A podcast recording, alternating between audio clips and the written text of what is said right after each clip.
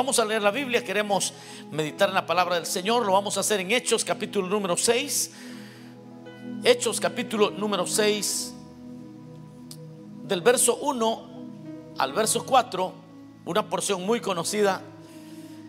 Dice la palabra del Señor, ¿lo tenemos todos hermanos? Dice la palabra del Señor. En aquellos días como creciera el número de los discípulos, hubo murmuración de los griegos contra los hebreos de que las viudas de aquellos eran desatendidas en la distribución diaria. Entonces los dos se convocaron a la multitud de los discípulos y dijeron, no es justo que nosotros dejemos la palabra de Dios para servir a las mesas. Buscad pues, hermanos, de entre vosotros a siete varones de buen, de buen testimonio llenos del Espíritu Santo y de sabiduría, a quienes encarguemos de este trabajo. Y nosotros persistiremos en la oración y en el ministerio de la palabra.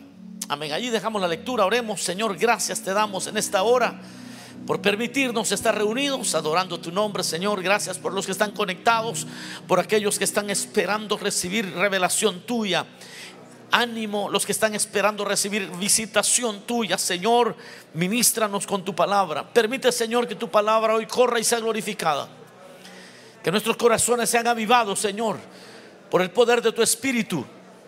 Te lo pedimos en el nombre poderoso de Jesús. Transfórmanos y danos más y más de ti. En el nombre de Jesús. Gracias, Señor. Amén, Señor. Y amén. Pueden sentarse, mis amados hermanos, los que están en casa también. El tema de este día lo hemos, bueno, lo he titulado La gran ecuación, la gran ecuación. Para los que recuerdan la matemática sabrán, sabrán de qué, es una ecuación. Los que no, no se preocupen, es un término donde eh, cuando usted escuche el sermón usted va a entender. Ahora tal vez no va a aprender a hacer ecuaciones con este esta predicación, pero va, por lo menos el concepto sí lo va a tener. Eh, el estándar que la iglesia tiene es muy contrario con el estándar del sistema humano para aquellas personas que sirven, para aquellas personas que son útiles. Para el mundo y el sistema humano, lo que valora es es únicamente y estrictamente las habilidades. Eh, en un currículum lo que importa es la experiencia laboral, sus habilidades. En ninguna, en ninguna aplicación le van a preguntar su estatus moral. Es decir, eh, no les importa tampoco. No es como que le van a preguntar y, usted está en unión libre o, usted eh, tiene, alguna falta de carácter en la vida suya, no le van a preguntar eso. En ninguna aplicación tiene una pregunta así. Todo lo que le importa al sistema es que usted sepa hacer aquello por lo que le van a pagar. En la iglesia importa también la experiencia, importan las habilidades, pero en la iglesia el estándar es un estándar espiritual, es un estándar moral, es algo mucho más elevado. En la iglesia lo que importa es el carácter del individuo. Obviamente que si sabe hacer algo y tiene experiencia, eh, es mucho mejor. Pero el Señor puede hacer milagros con aquellos que nunca han tenido experiencia de nada. Pero si logran ser fieles, la Biblia no, no recuerda, la Biblia no registra ninguna, ningún premio por ser X o Y cosa. En la Biblia los únicos que son premiados en aquel día final, dice la Biblia que dirá el Señor, pasa adelante siervo fiel. En lo poco fuiste fiel, en lo mucho te pondré. En otras palabras, todo lo que nosotros hicimos, todo lo que nosotros hicimos, lo único que la moneda que vale allá en el cielo es la fidelidad. ¿Ah? Fidelidad. Fíjense que cuando, cuando David era un anciano, cuando David era un anciano, el rey David era un anciano, y fue a la guerra, pero ya el viejito ya no peleaba bien. Y como no peleaba bien, estuvieron a punto de matarlo. ¿Cuántos han leído esa porción en la Biblia? ¿Ah? Estuvieron a punto de matarlo. Y alguien llegó a defenderlo. Y, y por eso no lo mataron. Y cuando lo defendieron le dijeron, mira, ya no salgas con nosotros a la guerra. No sea, oiga esto, no sea que la lámpara de Israel se apague. En otras palabras, había algo, había una, la presencia de Dios en David. Eh, David no era útil porque mataba gigantes. David no era útil porque sabía tocar bien. David no era útil porque tenía muchas grandes habilidades. David era útil porque tenía un corazón recto para con el Señor, aun cuando se equivocaba. Es decir, que con Dios el carácter, contrario al sistema humano, el carácter para Dios es, lo fundamental. También en la iglesia hay otro fenómeno, está el estándar personal, el estándar mío, y está el estándar de Dios.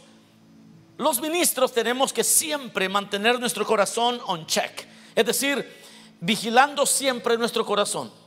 Porque nosotros conocemos gente muy linda en la iglesia, muy especiales, personas espectaculares, amorosos, entregados, son amables y le ganan el corazón al pastor con facilidad.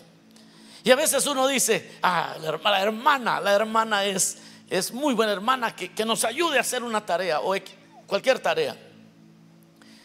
Pero a veces es el estándar del pastor es el estándar del diácono, Él es el estándar del supervisor. Pero el estándar de Dios, hermano, es otro. No es porque eres mi amigo, no es porque eres mi amiga, no es porque eres amable, no es porque eres muy entregado de alguna manera, no, sino que ya Dios ha establecido algo que es muy claro. Samuel, Samuel, el profeta, lo aprendió. Y eso nos es de provecho hoy a nosotros. ¿Se recuerda cuando fue a ungir a David también? al jovencito, que cuando vio salir al, hermano mayor de David, dijo, Samuel dijo, he aquí el rey de Israel. Y Dios le dijo, momento, tu estándar no siempre es el correcto, porque tú solo ves la apariencia, pero el Señor mira el corazón. ¿Y, ¿Y, a qué se refiere todo esto? Lo vamos a ver. En la iglesia, mis amados hermanos, hay un ciclo de crecimiento. Cuando una iglesia crece, cuando una iglesia crece, hay ciertos fenómenos que están presentes. Yo he estudiado el crecimiento de la iglesia por más de 25 años. Lo he estudiado y lo he estudiado.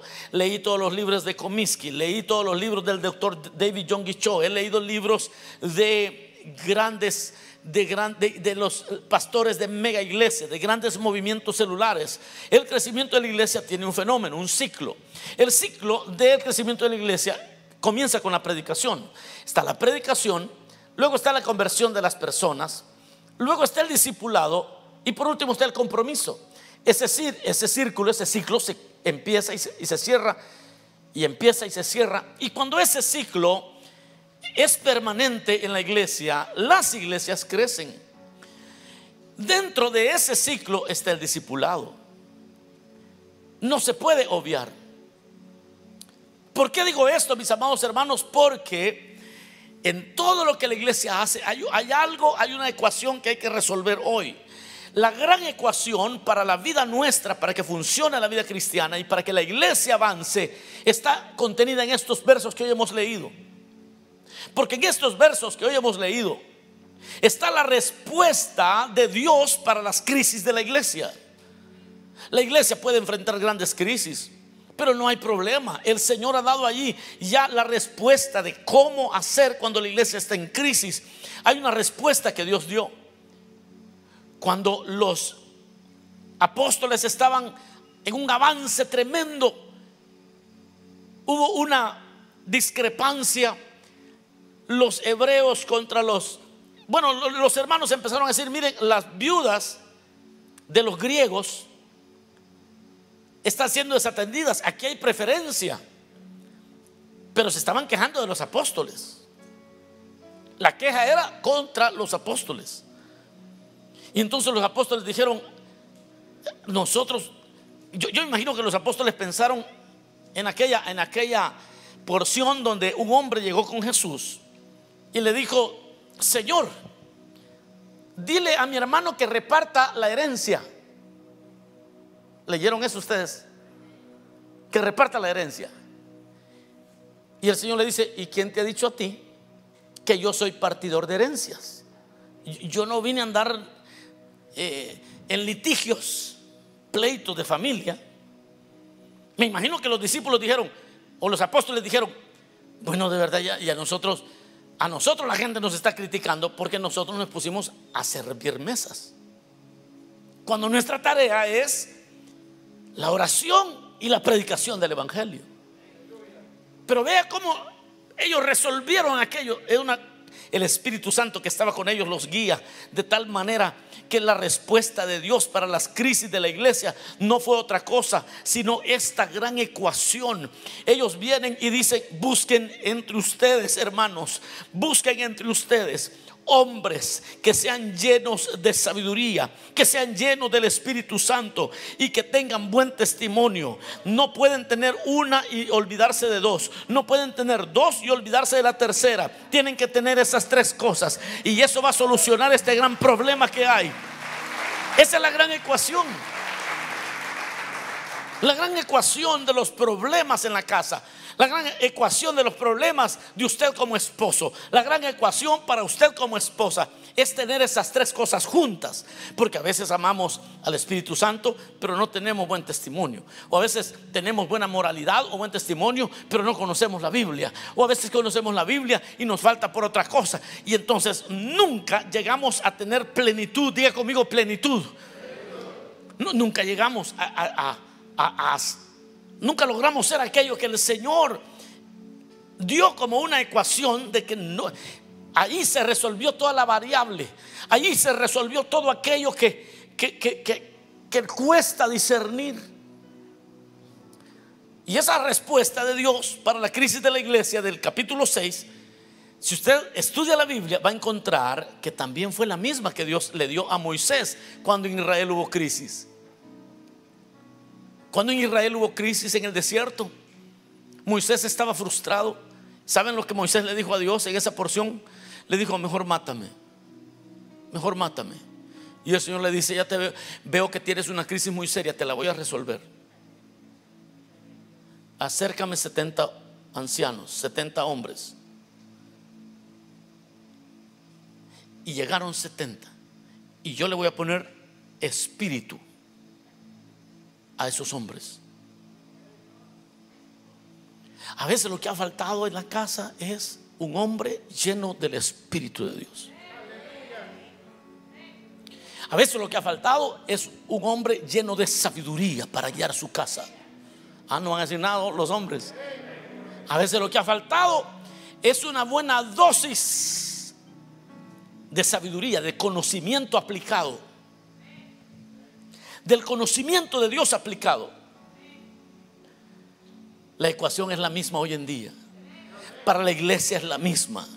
Cuando las cosas no van como uno quiere, uno debe decirle, Señor, lléname de tu sabiduría, y dame de tu presencia, dame tu espíritu. Y quiero ser lo mismo en la calle, en la casa, en el trabajo, en cualquier lugar. Hoy, lo que necesitamos son servidores, líderes, creyentes de buen testimonio, llenos del Espíritu Santo y de sabiduría. La misma receta, la misma gran ecuación. Ahora, las tres deben estar presentes en la vida de la iglesia o en la vida del creyente. Las tres, las tres cosas. Tienen que estar presentes y bien niveladas. Siempre, siempre uno es más inclinado a unas que a otras. ¿Cuántos son más inclinados a la lectura? Levante la mano. Más inclinados a la lectura. Mire qué poquitos, hay Dios. ¿Cuántos, ¿Cuántos son más inclinados a la oración y a tiempos con el Señor? Levante la mano. Ah, más, qué bueno. ¿Cuántos aplicamos el conocimiento bíblico en, nuestro, en nuestra vida cotidiana, fuera, en la casa, en las decisiones? Levante la mano. Ok. So aquí hay un desbalance. Muy, ya, no, ya lo descubrimos. Hice una mini encuesta. Y en la mini encuesta de Jorge Peña, no nos gusta la lectura. Y sin lectura no podemos tener buen testimonio. Porque el buen testimonio es el resultado del conocimiento aplicado. El buen testimonio es el resultado del conocimiento de la Biblia aplicado. Pero si no conoce la Biblia porque no la lee, no la estudia, a, la hora de tomar decisiones, las va a tomar por corazonadas, por sentimientos, la va a tomar por muchas razones, menos por las razones bíblicas. Son las tres tienen que estar presentes, pero una cosa interesante, cada una se desarrolla por separado. Por ejemplo, el buen testimonio, como dije, es la, aplicación de la palabra de Dios a todas las áreas de la vida. Ese es el buen testimonio. Es decir, alguien dice, yo quiero tener buen testimonio y cruza los dedos. No, cruzando los dedos no se tiene buen testimonio es el conocimiento bíblico aplicado. Otra vez, es el conocimiento bíblico aplicado. El que te dan buen testimonio. Y que cuando llegamos ahí a la, a la fábrica, llegamos a la oficina donde trabajas, podemos decirte, hermana, ¿cómo está? Y usted dice, no me diga hermana, que no ve que aquí me conocen. Pero dice, sí, hermano, ¿cómo está? Dios le bendiga. Y nadie nadie se asusta ahí porque todos conocen el buen testimonio de esa persona. El buen testimonio. Ahora, lo interesante de tener buen testimonio, especialmente que van a haber llamados en la iglesia, y también esto es para los servidores y para todos los creyentes que estamos aquí y los que están viendo esta transmisión. El buen testimonio, que es la aplicación de la palabra de Dios a todas las áreas de la vida, protege el uso de los dones espirituales. El buen testimonio protege el uso de los dones espirituales. Una persona que profetiza y después la conocen y que conocen que tiene buen testimonio, uy, cómo, cómo bendice, hermano. Pero qué triste es que, mire, ya estaba profetizando esa señora. Y allá en la calle la vimos haciendo un desorden. Mire, mira la hermana que nos recibe los niños allá en Salacuna. Ah, la viera usted como es ahí en donde trabaja ella. Es el diablo vivo ella. Entonces ya no edifica. Aunque tenga un don muy especial, el buen testimonio es lo único que protege. Fíjese que si yo digo el nombre de un presidente, usted no lo ubica con el excelente la excelente gestión que este hombre tuvo. Uno de los presidentes que tuvo una, de las mejores gestiones aquí en los Estados Unidos fue el señor Bill Clinton. Pero, ¿en qué piensa cuando oye usted el nombre Bill Clinton? En un mal carácter. Ya se le olvidó que el hombre levantó la economía de, de, una cosa muy miserable, la levantó y puso a Estados Unidos en un nivel pero económico extraordinario. Ni usted ni sabía eso quizás. O quizás está muy joven que no recuerda la gestión de ese hombre. Pero lo que le estoy diciendo es que el buen testimonio protege el resto de, habilidades que tienes, los dones que Dios te ha dado. Por eso Dios dijo en esta ecuación, para que seas victorioso, para que la iglesia esté en victoria, para que la familia esté en victoria, estas tres cosas tienen que estar presentes. Llenos del Espíritu Santo, dice la palabra, que tenían que ser llenos del Espíritu Santo, porque los que son llenos del Espíritu Santo, eso lo trabajan aparte, ¿verdad? Lo están trabajando y es el resultado de comunión con Dios, de tiempos con el Señor. La llenura del Espíritu Santo te hace vivir por encima del dolor, te hace vivir por encima de la crítica, del rechazo, de muchas cosas, porque es un hombre o una mujer llena del Espíritu Santo. Y el que es lleno del Espíritu Santo tiene un sentido de valor como persona que es eterno, se siente y sabe que es un hombre de Dios, una mujer de Dios. Y eso se cultiva a solas con el Señor. Es la comunión con Dios. Y luego está que sean llenos de sabiduría. ¿Y cómo es que se llena de sabiduría? Bueno, es el resultado del estudio de la Biblia y de vivir en la presencia de Dios. Eso te da sabiduría. ¿Por qué? Porque vas a tener que solucionar problemas y en la resolución de problemas vas a necesitar al Espíritu Santo. Salomón cuando Dios le dijo, ¿qué quieres que te dé? Él dijo, yo quiero sabiduría. Semanas más tarde llegaron dos mujeres, ustedes conocen la historia. Las dos reclamaban ser madre de un niño que había sobrevivido una noche donde una de las dos mató a su hijo, sin darse cuenta, dormida, lo asfixió.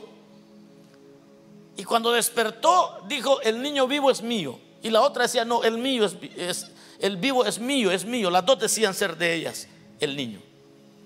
y llegaron con Salomón y Salomón ahora que estaba sentado en el trono para juzgar, se encuentra con un dilema.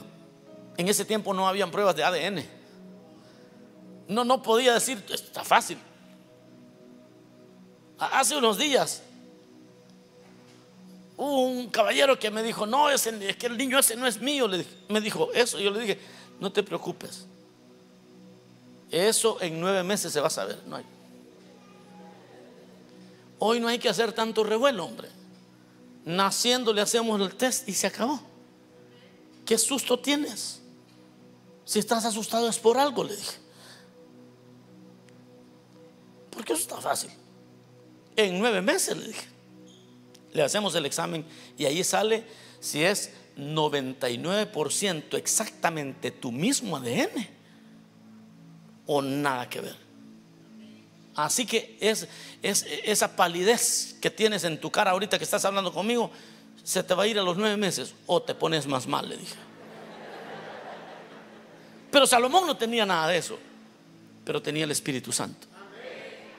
Y el Espíritu Santo le guió a toda verdad y a toda justicia. Y resolvió algo muy complejo. Y Dios, cuando eres lleno del Espíritu Santo, hay cosas muy complejas que el Espíritu Santo te va a guiar a cómo reaccionar. Y vas a hacer lo que Dios quiere, aunque no exista método humano. Miren hermanos, cuando alguien dice la verdad, fulano dice la verdad y yo le creo. Y el otro dice la verdad y yo también, quizás está mintiendo, pero me, me está diciendo otra cosa y yo le creo a los dos. Hmm. Pero rápido viene la palabra a mi mente. Pablo le dice a Timoteo, los pecados de algunos hombres serán manifiestos antes que estos vengan a juicio, pero a otros se les descubrirá después. Y así también las buenas obras no quedarán sin su recompensa, pero las que son malas también. Así que Timoteo, relax. Dijéramos allá en mi tierra, deje ese ajolote. Para los que están traduciendo, no es guajolote. Deje ese relajo que tiene de querer eh, probar. No, es que no soy, yo no dije que sí, dije easy. El tiempo, Dios sacará a luz toda obra buena y toda obra mala, dice la Biblia. Deje de andar, busca, sea lleno del Espíritu Santo, lleno de sabiduría. Hermanos amados, en Israel, en la crisis, Dios puso espíritu en 70 varones. Yo no sé qué crisis estás viviendo, pero lo que necesitas es lleno del Espíritu Santo. Que le enseñe. Eso es lo que dijo el apóstol. Cuando, cuando estaban el pleito entre las viudas que, que, les daban atención a las hebreas y no a las griegas, entonces dijeron, hagamos algo, busquen hombres llenos del Espíritu Santo, llenos de sabiduría, llenos y que tengan buen testimonio. En la crisis de la iglesia, en este capítulo, así se resuelve el gran problema. La misma ecuación, estas tres cosas juntas son una bomba poderosa. Cuando los madianitas oprimían a Israel, el Señor envió un hombre y le dio el Espíritu Santo. Y el Espíritu vino sobre Gedeón, dice la Biblia. Y liberó de opresión en las crisis. Espíritu Santo, sabiduría y buen testimonio la, gran ecuación es esto, hermanos. Espíritu Santo, sabiduría, buen testimonio. O sabiduría, Espíritu Santo, buen testimonio. O buen testimonio, Espíritu Santo, sabiduría. Si hay una de las que no la tienes bien y tienes dos, ya vamos a ver qué sucede. Porque no puedes aplicar la palabra adecuadamente sin la guianza del Espíritu Santo. El que es lleno del Espíritu Santo tiene hambre de la palabra y cuando lee Dios le habla y Dios le muestra. Y es ahí donde usted entiende lo que Dios está hablando a su corazón. Sin el Espíritu Santo no hay anhelo de conocer la Biblia, hermano. Es el libro más aburrido. Hay hermanos que dicen, no puedo dormir. Ah, ah, ¿Alguna vez le pasó eso? Quiero dormir, voy a leer un poquito la Biblia. Leen la Biblia y quedan bien cuajados, bien dormidos. Pero que está lleno del Espíritu Santo, el último libro que debe de agarrar para dormir es la Biblia, porque empieza a leer la Biblia y se pone interesante la cosa. Se desvela después leyendo la Biblia y dice, wow, mire todo lo que me está diciendo el Señor. Ya se me hicieron a una de la mañana, pero esto está bueno. Y ya me di cuenta que Salomón, el nombre original era Benoni. ¿Y por qué es que Benoni? ¿Y por qué esto? Y empieza a investigar y agarra un comentario y luego agarra otro comentario y luego un diccionario y luego se va a otra referencia, otra porción y se le hacen las 3 de la mañana. Porque el Espíritu de Dios está sobre usted y le está mostrando y le está hablando y le está inquietando y le está, lo está empoderando. Bendito el Señor para siempre. O sea, no puede faltar y también sin conocer la palabra no hay buen testimonio, porque para tener buen testimonio hay que conocer la palabra y cuando conoces la palabra la aplicas en tu diario vivir. Sin buen testimonio, toda manifestación y consejo que usted dé es inútil, porque usted puede tener el mejor consejo en su boca, pero si no tiene buen testimonio, la gente dice, tan bonito que habla, pero qué malo se porta qué bonito que, que habla, pero usted lo conociera.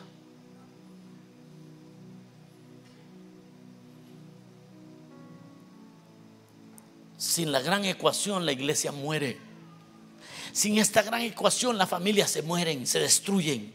Cuando un hombre no es lleno, una mujer no es llena del Espíritu Santo, no conoce la Biblia y no tiene buen testimonio. Miren hermanos, asegúrense que sus hijos cuando los ven en su casa, ven a un individuo.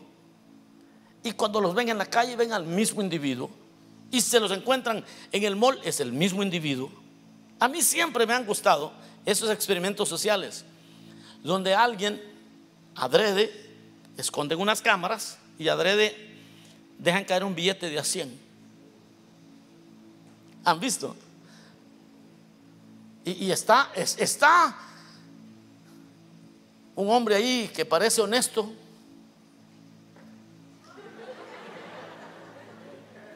Y empieza a querer ver cómo, se agacha para agarrarlo y como que le duele. Y se sienta. Ah. Ay, el zapato como me molesta. Y al ingrato lo están filmando, hermano.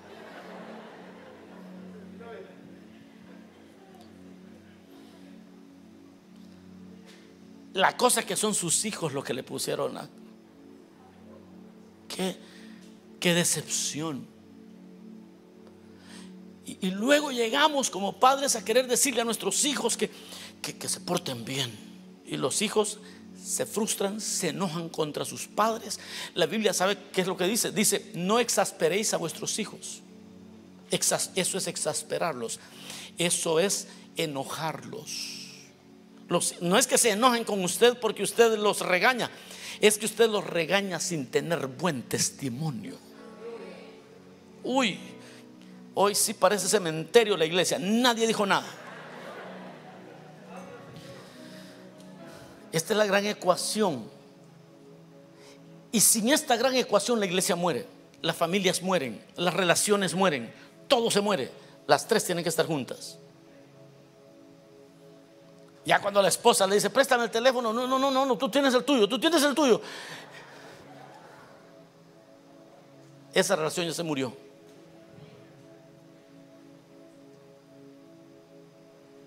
Esa relación está muerta. Este cementerio también. Es que nadie quiere decir nada hoy. Si va a funcionar, tiene que ser lleno del Espíritu Santo, de sabiduría y buen testimonio. Aleluya. Miren hermanos, hay iglesias que son buenas para estudiar la Biblia, pero están muriendo porque no tienen el Espíritu Santo. Y son muy buenos, todo estudio, estudio bíblico, estudio bíblico, estudio bíblico. Tienen mucho estudio. Y la cabezota bien grande y el corazón seco. Pero también hay iglesias llenas de manifestaciones sobrenaturales como la de los corintios. Pero son neófitos bíblicamente. Y esos son los que hasta en peligro están porque a veces tienen unas manifestaciones que no son ni de Dios. Pero como ellos no conocen la Biblia. Yo, vi un video donde el predicador los estaba la unción de la manguera se llama. ¿Lo vieron eso ustedes? Y supuestamente la gente iba a recibir liberación si los bañaba con una manguera el tipo. Ah, y, y unas manifestaciones extrañas. Pero son totalmente neófitos bíblicos. Y luego están las iglesias de buen testimonio pero realmente no es buen testimonio, solamente alta moralidad. La Biblia nos muestra la vida de Apolos, por ejemplo, en el capítulo 18, verso 24 de Hechos, dice que llegó entonces a Éfeso un judío llamado Apolos, natural de Alejandría, varón elocuente, poderoso en las escrituras. Este había sido instruido en el camino del Señor y siendo de espíritu fervoroso, hablaba y enseñaba diligentemente lo concerniente al Señor, pero solamente conocía el bautismo de Juan. Y comenzó a hablar con denuedo en la sinagoga, pero cuando le oyeron Priscila y Aquila, le tomaron aparte. No lo avergonzaron, porque eso es parte de la sabiduría. Lo llamaron aparte y le expusieron más exactamente el camino de Dios. Le dijeron, mire, usted tiene mucho conocimiento, pero venga, lo vamos a, lo vamos, vamos a hablar por usted para que sea lleno del Espíritu Santo. Queremos, tal vez tenía buen testimonio, pero le faltaba el Espíritu Santo y le faltaba el conocimiento de Cristo y le faltaba el conocimiento. Le, le hablaron más exactamente. Miren hermanos, llenos del Espíritu Santo significa comunión con Dios, búsqueda secreta llenos del Espíritu Santo significa que usted le da ese tiempo, pero ya vi que en la encuesta que tenemos aquí ustedes también en eso. Sabiduría es aplicación de la Biblia, es el estudio de la Biblia, la buena aplicación de las escrituras a su diario vivir, estudio, conocimiento, pero más que eso, aplicación adecuada de lo aprendido. Que usted lee un libro muy antiguo, pero que usted se da cuenta que es muy relevante para hoy en día. Y quizás está leyendo acerca de Balaán. Y está allí diciendo, Balaán quiso maldecir a Israel y Dios no lo, no lo dejó. Pero más adelante dice, porque no pudo maldecir, pero más adelante dice que Balaam se inventó otra estrategia. Y la estrategia, ¿quiénes saben qué estrategia se inventó Balaam?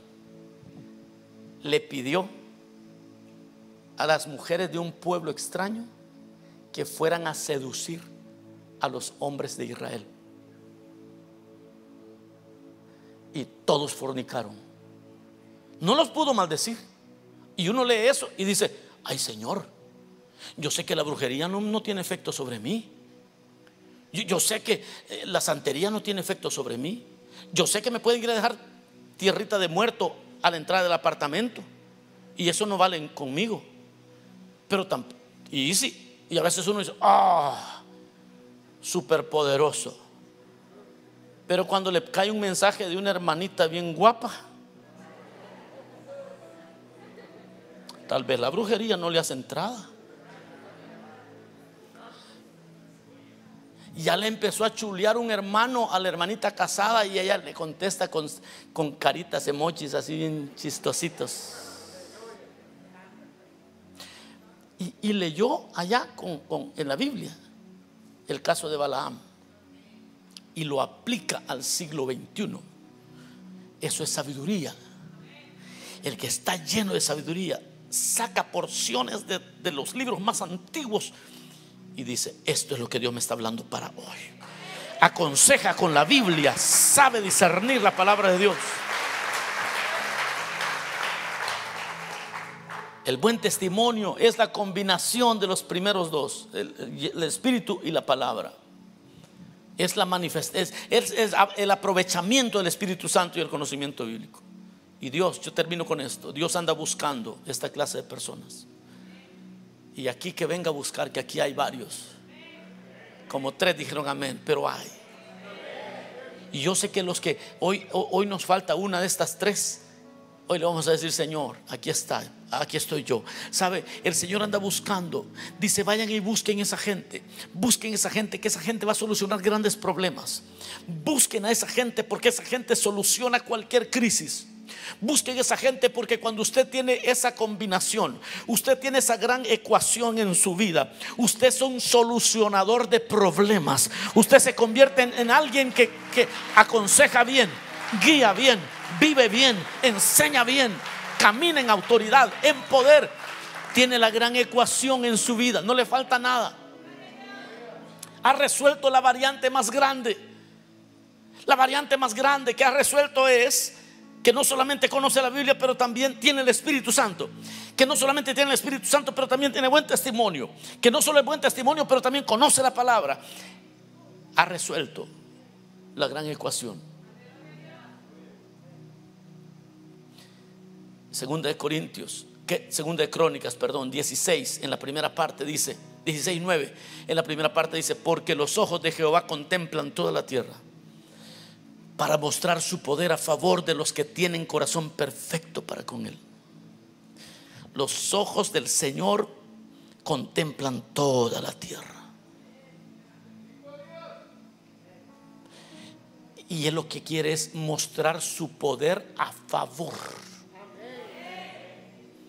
de los que anhelan esas tres cosas. Yo te voy a mostrar mi favor, mi poder a favor tuyo. A veces oramos y el Señor nos responde y no nos muestra su poder. Y no nos muestra nada. Y sentimos, nos sentimos decepcionados. Pero Él dice, los ojos de Jehová contemplan toda la tierra para mostrar su poder a favor de los que tienen corazón perfecto para con Él. Dios anda buscando servidores todavía. Dios anda buscando ministros, Dios anda buscando creyentes a quienes Dios les pueda mostrar poder a su favor. No sé si hay alguno que quiera el poder de Dios a su favor. ¿Cuántos anhelamos ver el poder de Dios en nuestra vida? A nuestro favor. Dios anda buscando esa gente. Dios anda buscando esa gente.